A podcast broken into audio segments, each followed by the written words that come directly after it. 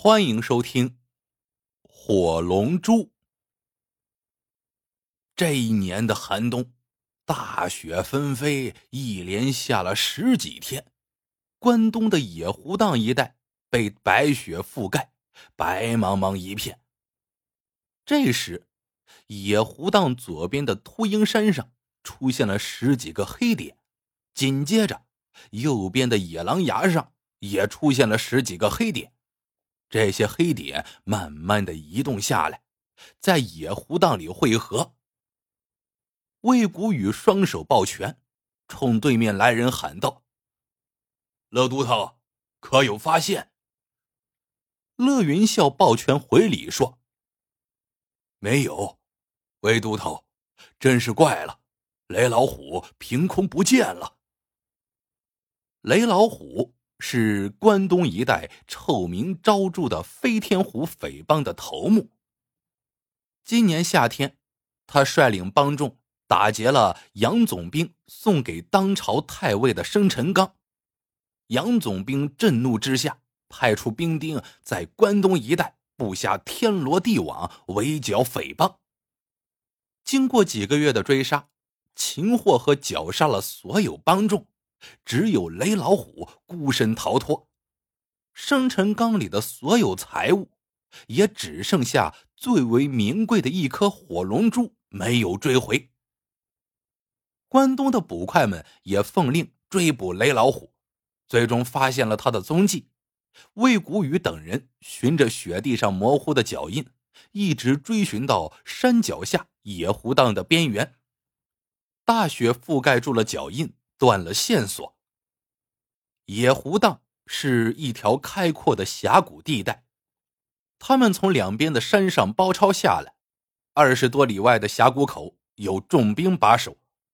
本来雷老虎是插翅难飞的，可是想不到雷老虎就这样带着火龙珠在野狐荡里凭空消失了。魏谷雨放眼望去，四周白茫茫一片。方圆十里尽收眼底。如果现在雪地上有什么动静，是逃脱不了山顶上岗哨的眼睛的。他思忖片刻，对乐云笑说：“乐都头，你我各自带着弟兄，沿山脚顺着河道搜寻一番，用刀枪四处戳戳，看看能不能找到洞口之类的藏身之处。”野狐荡里有一条宽阔的河流，目前已经结了厚厚一层冰，将整个河道和野狐荡连成一体。两人各自带着队伍沿着河道展开地毯式搜索，却没有什么收获。此时天色已晚，他们决定就在野狐荡里安营扎寨。第二天一大早，野狼崖上的岗哨。忽然朝天放了一个冲天炮仗，有情况，捕快们急忙冲出窝棚。魏谷雨站在隆起的雪堆上眺望，指着西北方向说：“有人向这边走来，看样子有两三个，大家分头包抄。”捕快们兵分几路迂回包抄，把那几个人抓住了。那是一老两少三个男人。被捕快们押到魏谷雨和乐云笑面前，三人一脸惊慌。年长的男人抱拳四处一晃，小心翼翼的说道：“不知公爷找小的们有什么吩咐？”乐云笑喝问道：“说，你们是不是来接应雷老虎的？”一听到“雷老虎”三个字，年长的男人慌忙摆手说：“各位公爷。”雷老虎盗取生辰纲的事情，整个关东都闹得沸沸扬扬的。不过，我们与雷老虎没有一点关系，我们是出来打鱼的。年长的男人手里拿着一根竹竿，竹竿头上绑着铁钩。那两个少年每人挑着一对鱼篓。魏谷雨冷笑一声，说道：“骗谁呢？这天寒地冻的。”河里都结着厚厚的冰，像铁板一块，用破刀都没办法砸开。你怎么打鱼？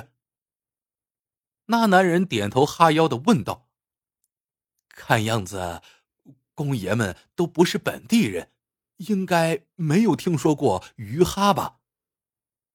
魏谷雨和乐云笑对视一眼，又看看大家，众人都摇头。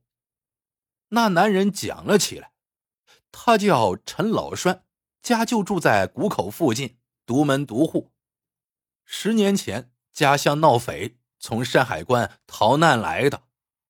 野湖荡里的这条河叫黑水河。每年的冬天，他都要带着儿子来寻找鱼哈捉鱼。什么叫鱼哈呢？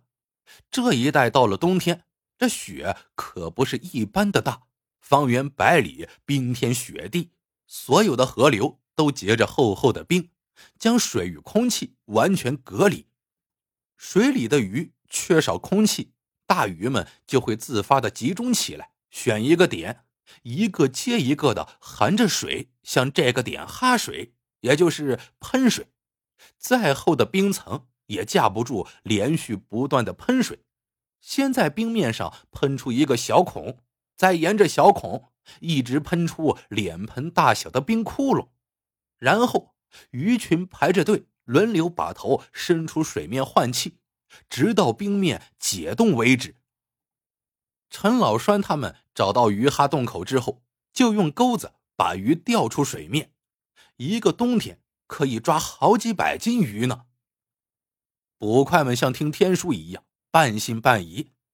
魏谷雨说：“那你赶快找出一个鱼哈，让我们见识见识，不然……”就问你一个欺诈之罪。陈老栓忙说：“爷，今年的雪特别大，野湖荡里肯定有鱼哈。不过鱼哈都在芦苇茂密的地方藏得紧，不是有意寻找很难发现。我们父子三人这就去找。”陈氏父子慢慢搜索，不一会儿，陈老栓的小儿子高声喊道。爹，我找到了！大家呼啦围过去，只见雪堆下长着浓密的芦苇，芦苇的腰部就在冰面，冰面上有一个脸盆大小的冰窟窿，冰窟窿下面就是河水。一条鱼把头钻出水面，贪婪的吸一口空气，沉入水中；另一条鱼紧跟着，把头伸出水面，吸一口气后也沉入水中。接着第三条。第四条、第五条接连不断，捕快们都看呆了。陈老栓看了看，说：“这是鲫鱼哈，里面清一色是一斤左右的鲫鱼，带我捉上来，让官爷们打打牙祭。”他把竹竿往冰窟窿里一伸，趁着鱼张嘴吸气时，铁钩往鱼嘴里一挑，一条鱼。就蹦上了冰面，使劲弹跳。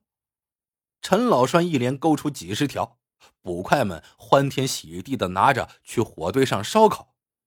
自从接了任务之后，他们就没有好好的吃上一顿饭呢。魏谷雨吃着烤鱼，喝着酒，忽然心中一动，派人把陈老栓叫过来，问道：“老陈，你说水里能不能藏住人？”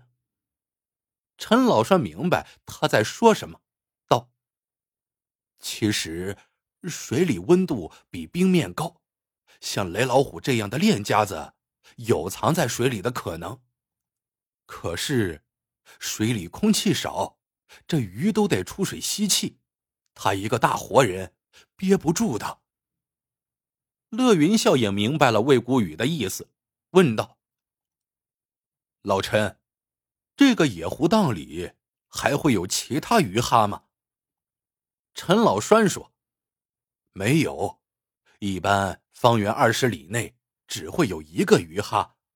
这么多年了，我每年在野湖荡里只发现过一个鱼哈，都是在河湾里芦苇丛中那一块。不过谷口那里河面宽，鱼多，会有两到三个鱼哈，有黑鱼哈。”鲫鱼哈，鱼哈里的鱼不能抓尽，我每年在几个鱼哈都能抓几百斤呢。魏谷雨对乐云笑说：“这么看来，雷老虎只能躲在鱼哈水底里了。”两人来到刚才那鱼哈旁站定，观察着鱼哈旁边的芦苇。忽然发现有一处芦苇上的积雪明显比旁边要薄一些。两人蹑手蹑脚的靠近那片芦苇，仔细搜寻，发现芦苇丛里隐藏着一根细细的竹管，顺着芦苇的根插到水里。看来是雷老虎从水下掏掉芦苇。顺着芦苇的缝隙把竹管插上来的。魏谷雨示意捕快们埋伏起来，伸手捏了一个雪球堵住竹管。不一会儿，鱼哈里水花翻滚，伸出一颗人头来喘气。捕快们眼疾手快的将他拖出来绑住，不是别人，正是赤条条的雷老虎。魏谷雨接着用陈老栓的竹竿在鱼哈里一阵搅动。掏出一个包袱，里面是雷老虎的衣服盘缠，却没有找到火龙珠。窝棚里，魏谷雨说道：“雷老虎，你真是神通广大呀！怎么就知道这野狐荡里有鱼哈？怎么藏的那么紧？连通气的主管都准备好了。”雷老虎语调有些不清的说。也从小在芦苇荡里长大，吃过不少鱼哈里的鱼。要不是你们碰巧碰见打鱼的，怎么可能会发现我？魏谷雨问道。火龙珠呢？雷老虎扭头不语。乐云笑拉过魏谷雨，低声说：“魏都头，你看看雷老虎，大冷天的，兄弟们穿着棉袄都觉得冷。”他赤条条的，还在冒汗呢。魏谷雨恍然大悟，这火龙珠能够发热，是大冬天里用来保暖的绝佳用品，放在身上浑身暖和。他猛地一捏雷老虎的下巴，一颗火龙珠从雷老虎的嘴里滚了出来。故事到这里就结束了。